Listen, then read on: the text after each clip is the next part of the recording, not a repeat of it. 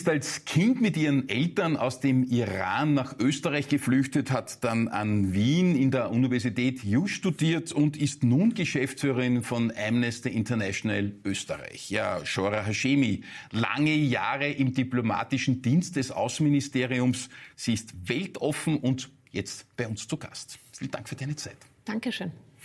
Ja, Geschäftsführerin von Amnesty International Österreich zu sein, heißt ja, sich sehr, sehr viel mit Menschenrechtsthemen auseinanderzusetzen. Kommen wir gleich einmal zum Grundsätzlichen. Wo sind denn da die größten Menschenrechtsbaustellen in Österreich? Wo sagst du, hakt's bei uns am meisten? Es hakt in Österreich grundsätzlich mal bei der Akzeptanz der Menschenrechte, beim Verständnis darüber, was Menschenrechte überhaupt sind. Wir merken das oft äh, bei Diskussionen, die wir auch mit jungen Leuten führen, auf der Straße, bei unseren Mahnwachen, bei den Kundgebungen, dass viele gar nicht mehr wissen, was überhaupt Grund- und Menschenrechte sind. Ähm, die meisten kennen Versammlungsfreiheit, Meinungsfreiheit, aber wenige wissen zum Beispiel Bescheid über soziale Menschenrechte, mhm. Recht auf Wohnen, Recht auf Bildung, Recht auf Nahrung, all diese Dinge oder auch, dass der Klimawandel zum Beispiel auch ein Menschenrechtsthema ist. Und dann haben wir so spezielle Menschenrechtsthemen wie die Pressefreiheit, die wir in Österreich etwas angeschlagen sehen, äh, den Schutz von geflüchteten Minderjährigen, das ist ähm, also unbegleitete geflüchtete Minderjährige ist einer unserer Schwerpunkte der Arbeit und eben jetzt im Moment auch das Thema Armut. Wir haben uns mhm. jetzt mit, dem, mit der Sozialhilfe beschäftigt. Wir haben uns die Frage gestellt, wie menschenrechtsgetreu das Sozialhilfegrundsatzgesetz zum Beispiel ist. Wie menschenrechtsaffin sind denn die Proteste Protestmöglichkeiten, ich sage mal Demonstrationen auf den Straßen. Da ist ja immer wieder, ui, die stören das Geschäft und das soll eigentlich gar nicht so sein und Klimakleber braucht man nicht, weg damit sozusagen. Ist das alles auch noch im Bereich der Menschenrechte liegend oder ist das eine andere Geschichte? Also grundsätzlich ja. Wir sagen, dass Protest schon auch stören darf und nerven darf. Ich muss aber gerade beim Thema Klimakleber dazu sagen, das ist jetzt eine Protestform, die wir als Amnesty zum Beispiel nicht heranziehen würden. Also wir würden mhm. uns nirgends hinkleben. Mhm. Aber wenn es um die Frage der Kriminalisierung dieser Leute geht, da stellen wir uns schützend vor sie und sagen, man darf eigentlich nicht diese Menschen präventiv in Haft nehmen. Man soll sie nicht als Terroristen bezeichnen. Das verstößt auch gegen deren Menschenrechte. Mhm. Ob diese Protestform jetzt sonderlich äh, viel bringt, ja. ja im, im, wenn man zum Beispiel den Grundsatz hat, den wir haben, dass man möglichst viele Menschen eigentlich mitnehmen will, also eher die breite Masse mitnehmen will, dann würde ich sagen eher nein. Also für uns wäre es ja, nichts, natürlich. aber wir setzen uns trotzdem für sie ein. Ich glaube ja, viele von der letzten Generation sehen ja das zunehmend selber auch so. Das war ein ambitionierter Versuch, ins Gerede zu kommen, aber jetzt eben die Bezeichnung, du hast ja schon erwähnt, äh, Terroristen oder Klimaterroristen, das geht dann schon ein bisschen weit. Man hat den Eindruck, dass die Akzeptanz für Klimabewegungen teilweise geringer wird, das hat bei die Eva Klawischnik unlängst gesagt, als sie es vorher gewesen ist, weil viele einfach gegen diese Maßnahmen sind. Ja, ich glaube, da muss man eben auch vorsichtig sein, das stimmt. Ähm, unser Ansatz ist eben, wie gesagt, für die breite Masse der Bevölkerung da mhm. zu sein, weil wir als mhm. Menschenrechtsorganisation mhm. ja nicht nur ein Thema haben. Mhm. Wir wollen nicht nur Ränder mitnehmen und wir wollen auch nicht ausschließlich provozieren. Wir wollen, wir sehen uns ja wirklich auch eher als Experten und Expertinnen, die auch einordnen und informieren. Von daher wäre das jetzt nichts für uns. Gleichzeitig wollen wir auch nicht, dass diese sehr jungen Leute, die meistens auch am Anfang ihrer, wie soll ich sagen, Protestkarriere noch stehen, dass die wirklich kriminalisiert werden und in U-Haft kommen müssen Keine zum Frage. Beispiel. Du hast schon aufgezählt, es gibt ganz unterschiedliche Aspekte, die die Menschenrechte betreffen in Österreich. Und ja, es gibt da durchaus Baustellen und Pressefreiheit, hast du erwähnt, würde ich bei W24 jetzt nicht äh, so dramatisch empfinden. Da können wir sehr wohl selber entscheiden und unabhängig, was wir tun. Aber es gibt die natürlich diese Einschränkungen, keine Frage. Aber wie steht denn Österreich bei der Gewährung von Menschenrechten jetzt auch so im internationalen Vergleich da? Sind wir da irgendwo immer noch gut vorne dabei oder wird es wirklich immer ein bisschen schlechter, aber in diesen Rankings schaut es ja eher trübe aus. Ja, also es ist grundsätzlich so, ähm, wir haben zum Beispiel den sogenannten Demokratieindex, ja. der jedes Jahr ja. ähm, veröffentlicht wird von einer NGO, die nennt sich Freedom House. Der schaut schlecht aus, dieser Demokratieindex. In den letzten 15 Jahren ist das entweder stagniert in der westlichen Welt oder wirklich runtergegangen. Das heißt, die Zahl der liberalen Demokratien nimmt ab. Da ist natürlich auch Österreich betroffen. Mhm. Aber wir haben natürlich, wenn wir den internationalen Blick äh, anlegen, anwenden, dann steht Österreich natürlich immer noch viel, viel besser da als andere Staaten. Also ich will Österreich da jetzt auch nicht in einen Topf werfen mit Staaten wie dem Iran oder Saudi-Arabien. Okay, also wenn wir das jetzt global sehen. Ja, ja. Ähm, aber ja, wir sehen zunehmend Tendenzen, die ein bisschen in die illiberale Richtung mhm. gehen, in mhm. die autoritärere Richtung mhm. gehen. Mhm. Da muss man einfach dagegen halten. Das ist das Thema Medienfreiheit wahrscheinlich eh auch eines, das darauf einzahlt, oder? Wie freier und unabhängiger die Medien agieren können, desto liberaler ist generell die Demokratie. Absolut. Die Pressefreiheit ist, ist ein Grundpfeiler der Demokratie. Mhm. Wir sehen das zum Beispiel beim Thema Slap-Klagen. Die haben in den letzten Jahren EU-weit, würde ich sagen, zugenommen und in Österreich auch. Also wir, wir sehen einfach, dass Slap-Klagen, das sind sogenannte Einschüchterungsklagen, die gegen einzelne Journalisten, gegen Medienhäuser, gegen Redaktionen ähm, angewendet werden oder zumindest mal angedroht werden. Und das ist zum Beispiel ein Punkt, dass, da sehen wir auch in Österreich einen gewissen Handlungsbedarf. Genre, jetzt blicken wir mal zurück auf deine Kindheit und Jugend. Das ist insoweit interessant, weil es selten bei jemandem, der hier zu Gast war, so anders war, zumindest ganz zu Beginn, als es das jetzt der Fall ist, gerade bei dir. 1982 im Iran geboren, also noch nicht so ganz lange her, aber schon ein gewisses äh, Lebensalter natürlich schon. Das war drei Jahre nach Beginn der sogenannten Persischen Revolution, kann mich noch genau erinnern. 79 ist die gewesen. Da war noch der Schah und der wurde dann irgendwie vertrieben. Das war Resla Bachlevi, das war sehr liberal und weltoffen. Und dann kam sozusagen das, was es jetzt gibt. Nicht gleich, Ayatollah Khomeini hat da noch mitgespielt. Alles Ereignisse aus meiner Jugend, ein, ein, ein riesiges Thema sozusagen. Deine Eltern sind dann, als äh, du zwei Jahre gewesen bist, in etwa nach Österreich geflüchtet, muss man sagen. Ihr seid äh, zuerst äh, nach Dreskirchen gekommen, dann kurz nach Baden, aber im Wesentlichen nach Wien, in den 22. Bezirk und, und so weiter und so weiter. Wenn du zurückblickst an diese würde ich sagen, dramatische Phase deiner Kindheit. Hast du das in irgendeiner Art und Weise präsent? Ist dir das bewusst, wie das gewesen ist, oder ist das wie eine Geschichte aus einem anderen Leben? Ähm, ich kann mich nicht erinnern, also ich war fünf, als wir nach Österreich gekommen sind. Ich okay. war fünf. Mhm. Und das Interessante ist aber, ich kann mich an gar nichts erinnern. Und wir sind 1987 gekommen und ich habe meine ersten Lebensjahre in einem Versteck verbracht. Also meine Eltern waren im Widerstand gegen das Mullah-Regime, das ja jetzt noch herrscht, 44 Jahre später. Und wir mussten den Wohnsitz immer wieder wechseln. Und diese Jahre haben sicher was mit mir gemacht, aber mhm. Erinnerungen sind gar keine da. Also es ist alles schwarz. Wahnsinn. Aber mein Engagement, das dann irgendwann gekommen ist im Erwachsenenalter, das führe ich, ohne Psychologin zu sein, aber ich führe das trotzdem sehr stark auf diese Erfahrungen der, der, der ganz frühen Kindheit zurück. Aber wieso im Versteck? War da die Angst da, man würde in Österreich quasi aufgespürt werden und wieder rückgeführt in den Iran, wo deine Eltern weggeflüchtet sind? Also wir waren im Iran im Versteck, ja. äh, meine okay. ersten fünf Lebensjahre, ah, genau vor der Flucht. Mhm. Und meine Eltern wurden da tatsächlich gesucht. Also sie waren im Widerstand gegen das iranische Regime und gerade die frühen 80er Jahre waren waren die Zeit der politischen Säuberungen im ja, Iran. Da gab es ja. viele Massenhinrichtungen, Verhaftungen. Leute wurden langjährig inhaftiert. Und sie hatten natürlich die Angst mit einem kleinen Kind noch dazu, ähm, dass sie da nicht lebend rauskommen. Und Wahnsinn. deswegen haben wir einige Jahre versteckt verbracht. Ja. Unglaublich. Ich meine, wirklich versteckt, irgendwie nie rausgegangen, wurde versorgt von außen durch irgendwelche Freunde oder sowas, aber selber war man nicht mehr im Straßenbild. Äh, doch, wir waren ab und zu draußen, aber wir hatten an sich nur Kontakt mit der engsten Familie, mit meinen Großeltern, äh, Tante, Onkel, also die, die nicht in Haft waren. Bei mir war eigentlich fast die ganze Familie inhaftiert. Aber ich war zum Beispiel nie in einem Kindergarten. Es gibt ganz wenige Fotos aus dieser Zeit, weil ich eben nicht viel äh, herumgekommen bin eigentlich. Wahnsinn. Und dann mit fünf die Flucht nach Österreich. Wie ist das jetzt? Kann man da eigentlich zurück? Könntest du jetzt in ein Flugzeug nach Teheran steigen und sagen, jetzt steige ich aus und schau mir das alles an? Geht das? Ich könnte zurückfliegen und dann würde ich äh, am Flughafen sofort verhaftet werden. Also das wäre ja ganz, ganz, ganz sicher.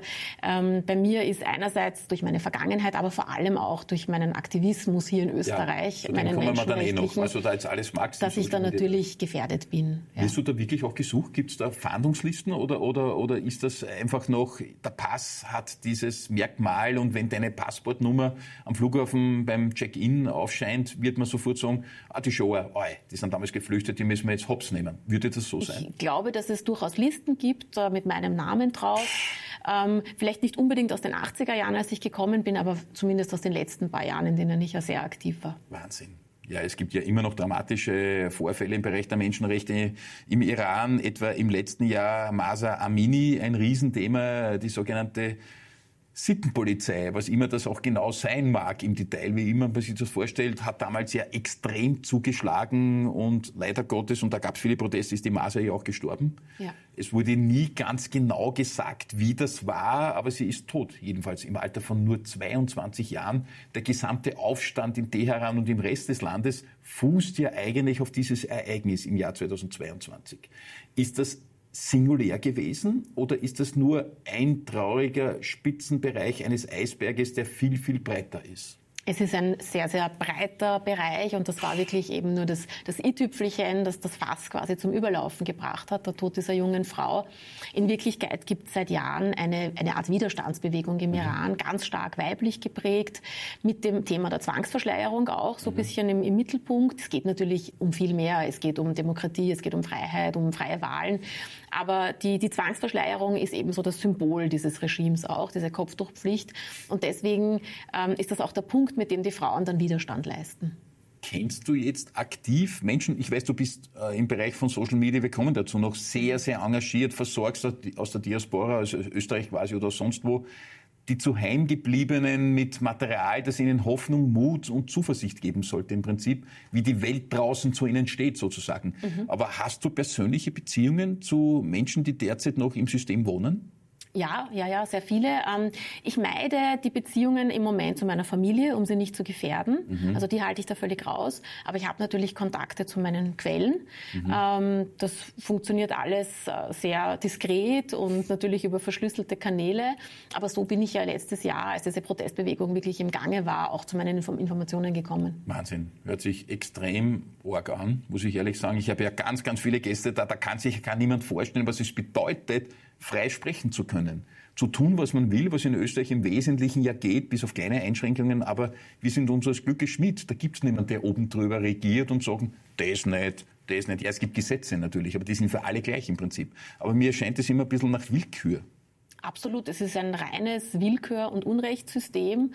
Und ich muss sagen, ich weiß jetzt nach diesen Erfahrungen des letzten Jahres Österreich auch wirklich sehr, sehr zu mhm. schätzen. Mhm. Ähm, und ich bin, also ich wäre, ich war immer schon sehr vorsichtig mit Begriffen wie, wie Diktatur oder autoritär. Ja. Aber ja.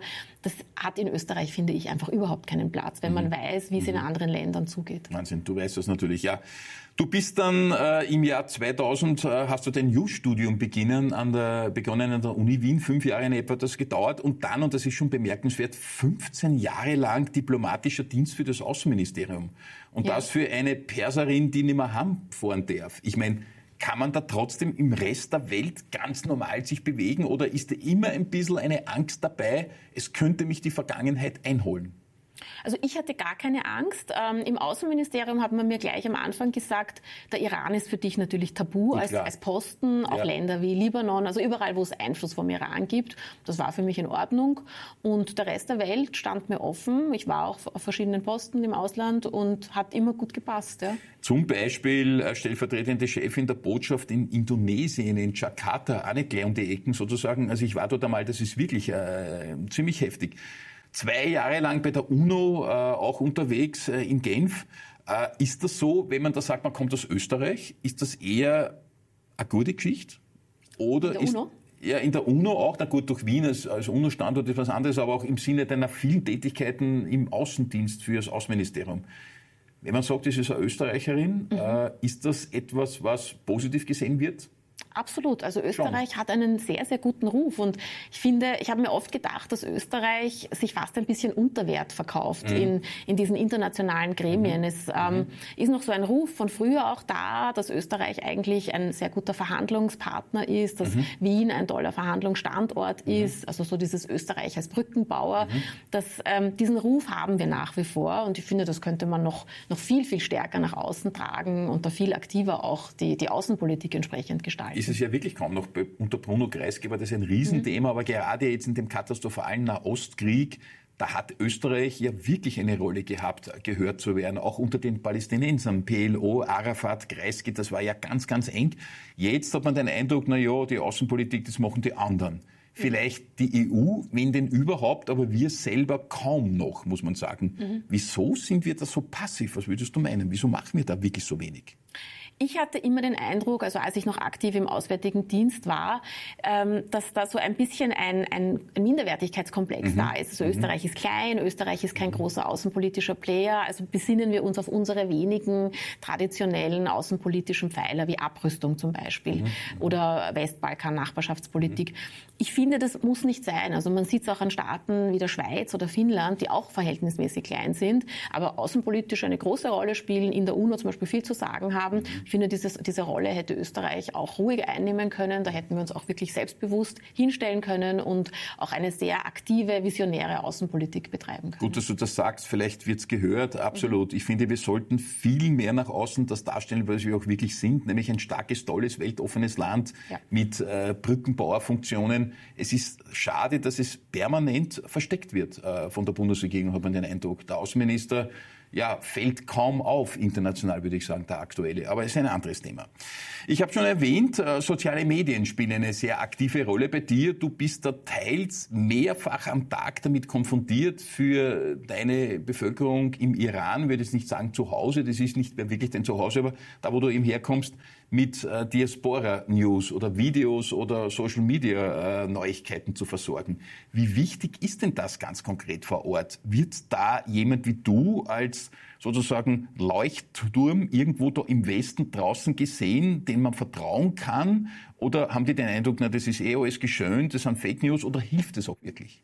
Es hilft auf jeden Fall, weil es Mut macht und Hoffnung gibt. Und das bin jetzt nicht nur ich, da gibt es viele Aktivistinnen und Aktivisten auf der ganzen Welt, die das machen.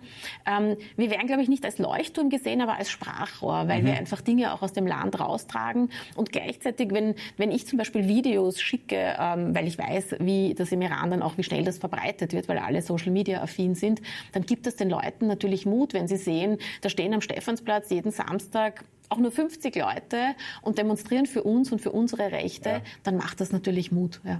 Social Media wird da nicht irgendwie unterbunden oder abgedreht oder, oder irgendwie indiziert oder verändert. Das wird ganz normal genutzt. Äh, es wird unterbunden, es wird auch gefiltert, es wird zensiert. Mhm. Aber gerade die, die Jungen, die junge Generation ist, ist sehr wiff, die können das umgehen, die können mit VPN, können sie ihre, diese ganzen Internetsperren umgehen, Wahnsinn. sind überall aktiv. Also das ganze Land äh, ist in den sozialen Netzwerken, einfach auch, weil es ja keine Pressefreiheit gibt und sie ja. sonst nicht zu Informationen kommen. Aber wie informiert informiert ist eigentlich die Jugend, ich sage jetzt einmal 20, 25-Jährige in einem Land, das so sehr bewusst auch eine Abschottungspolitik äh, zu der Welt da draußen, vor allem gegen den Westen, ja zelebriert. Kann man da all das überhaupt konsumieren, was bei uns ganz normal zur Erziehung dazugehört? Ist das Internet ganz normal nutzbar? Wird der Westen das so dargestellt, wie er ist, oder wird das alles im Prinzip verändert, geschönt oder verschlechtert? Nein, also es gibt kein eigenes Internet. Das, das plant das iranische Regime schon seit Jahren. So eine Art eigenes Netz wie das, was die Chinesen mhm. auch planen. Mhm. Das gibt es aber noch nicht. Das heißt, sie haben Zugang äh, einfach zum Netz, zum virtuellen Raum und sind dadurch auch, also diese aktuelle Generation, diese Generation Z, diese berühmte, ja. Ja. die ist wirklich sehr, sehr westlich, sehr weltoffen, säkular.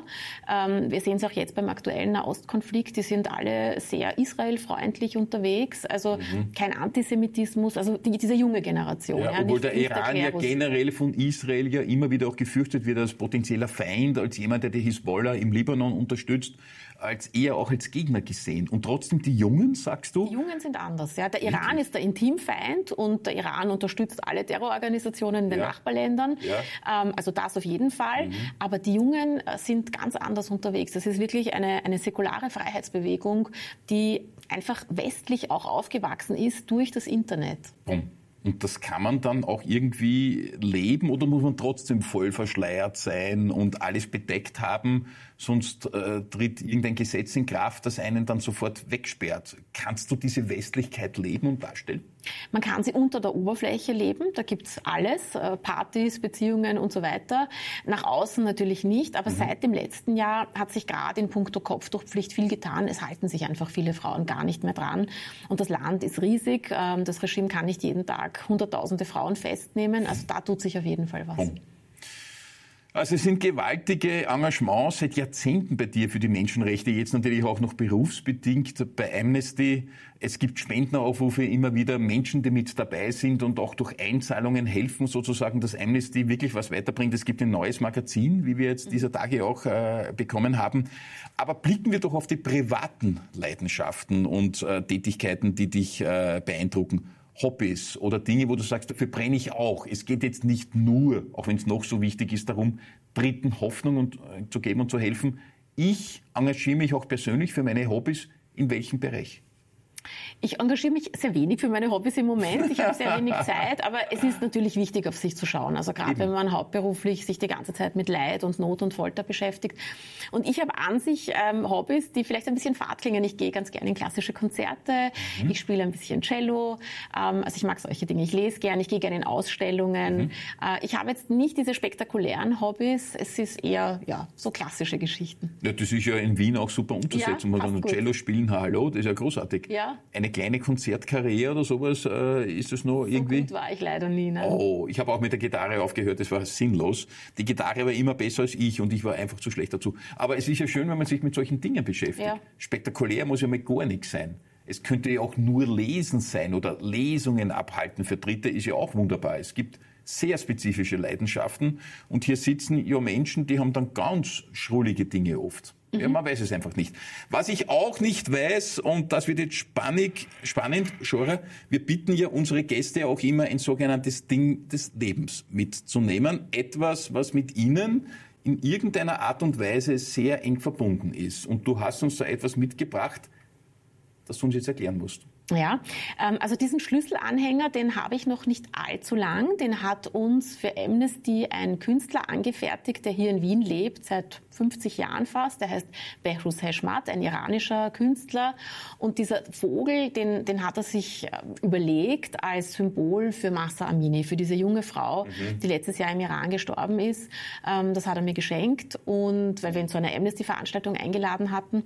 Und ich habe das deswegen heute mitgenommen, weil ich damit auch zeigen wollte, es ist insofern ein Ding des Lebens für mich, weil sich ja mein Leben sehr stark verändert hat durch diesen Iran-Aktivismus, ja. durch den, die Begeisterung für Menschenrechte Rechte. Ich habe meinen alten Job aufgegeben im Außenministerium, bin zu einer Menschenrechtsorganisation gegangen. Also etwas, das für viele in meinem Umfeld ein äh, bisschen eine überraschende Entwicklung war. Wirklich, also aber du bist so genau der Typ, der das eigentlich irrsinnig verkörpert. Dir nimmt man von A bis Z ab, dass es dir ein absolutes Anliegen ist, dass das, was Amnesty, ich verfolge euch ja seit Jahrzehnten, was ihr da tut und schätzt es, also es gibt eigentlich niemanden, der das glaubwürdiger rüberbringen kann. Und jetzt bist du da bitte Geschäftsführerin. Ich meine, wo soll jemand wie du sonst hinwollen? Das ist ja eigentlich das Paradeziel, das man haben kann, wenn man so dahinter steht, wie du das magst.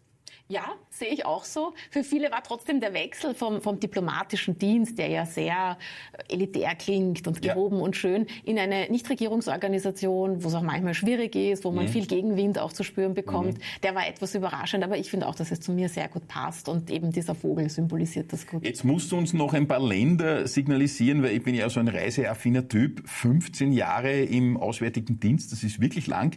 Was waren denn ein paar so Länder, jetzt kurz genannt? Wo warst du da überall? Also auf Posten war ich in Brüssel an der ständigen Vertretung, in Genf bei der UNO, bei den Vereinten Nationen und in Indonesien. Ja.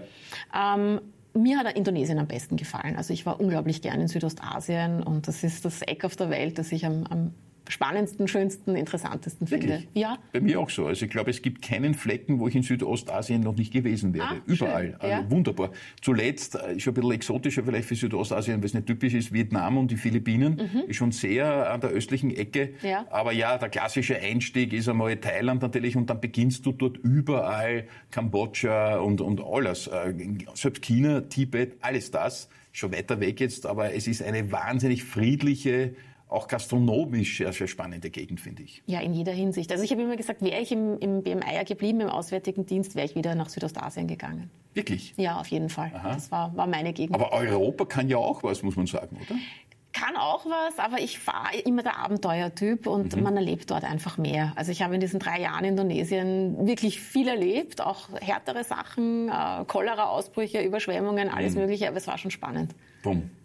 Und jetzt, Blick in die Zukunft, jetzt hast du ja erst begonnen. Du bist äh, bei Amnesty als Geschäftsführerin jetzt seit dem Spätsommer im Einsatz im Prinzip. Ja, seit glaub, August, ja. August, September.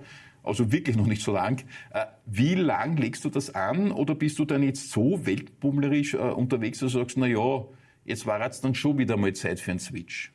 Also ich bin jetzt mal für fünf Jahre bestellt als Geschäftsführerin, kann dann natürlich verlängert werden, aber es werden jetzt einmal fünf Jahre die schaue ich mir mal an und dann schaue ich weiter. Ich bin grundsätzlich sehr offen. Schon. Ja. Also es könnte alles sein. Hauptsache es ist im Dienste auch Dritter, weil letztlich ja. auch im Auswärtigen Dienst bist du ja auch nicht auf Urlaub, sondern man kümmert sich ja um andere. Genau, im Dienste Dritter und es muss immer irgendein internationaler Aspekt dabei sein. Das, das brauche ich einfach. Wie viele Sprachen kannst du? Ähm, vier. Was ja. ist das zum Beispiel? Also Deutsch, Englisch, Persisch und Französisch. Wirklich? Ja. Fließend? Fast, ja. Persisch nehme ja. ich einmal ja an, als ja. quasi Muttersprache. Aber hast du das damals so gelernt, dass du das schon voll konntest in diesen ersten fünf Jahren, bis ihr ähm, weggegangen seid? Ja, schon, doch. Und dann zu Hause mit meinen Eltern habe ich auch immer Persisch gesprochen. Die sind immer noch äh, bei uns? Die sind da beide in, in Österreich, wollten in Wien. nie wieder zurück? Die können nicht zurück. Also so, ja. so wie ich, durch ihre politische Aktivität können mhm. die nicht mehr zurück. Aber Sie sind zufrieden und sagen, das Leben ist jetzt da. Das ist im Westen und nicht bei uns zu Hause. Ja, sie sind sehr zufrieden. Ich glaube, sie würden sich beide wünschen, irgendwann wieder in den Iran mhm. Zurückzukehren, aber nur in einen freien Iran. Naja, das glaube ich ja. Also, diese Sehnsucht, noch einmal zurückzukehren dorthin, wo man ja lange Zeit im Sinne deiner Eltern gewesen ist und einmal nachzuschauen, wie ist denn das jetzt bitte? Mhm. Das muss ja ein ganz starker Willen sein und es bleibt uns nur allen miteinander zu hoffen, dass der Iran sich als freies Land entwickeln könnte, auch wenn das ganz weit weg ist jetzt in der Vorstellung. Ich mhm. glaube, es wird eines der letzten Länder sein, wo das gelingen wird, aber die Hoffnung lebt. Ja, auf jeden Fall, die lebt. Shora Hashemi, viel gelernt, viel für soziales Engagement. Ich werde weiterhin begeistertes Amnesty-Mitglied sein. Du bist jetzt Danke. nicht deswegen da, aber natürlich ist es mir aufgefallen, als gestern auch das neue Magazin gekommen ist. Großartig, was ihr da tut, nur weiter so. Genau sowas brauchen wir. Vielen Dank für den Besuch im Stadtgespräch. Vielen Dank für die Einladung.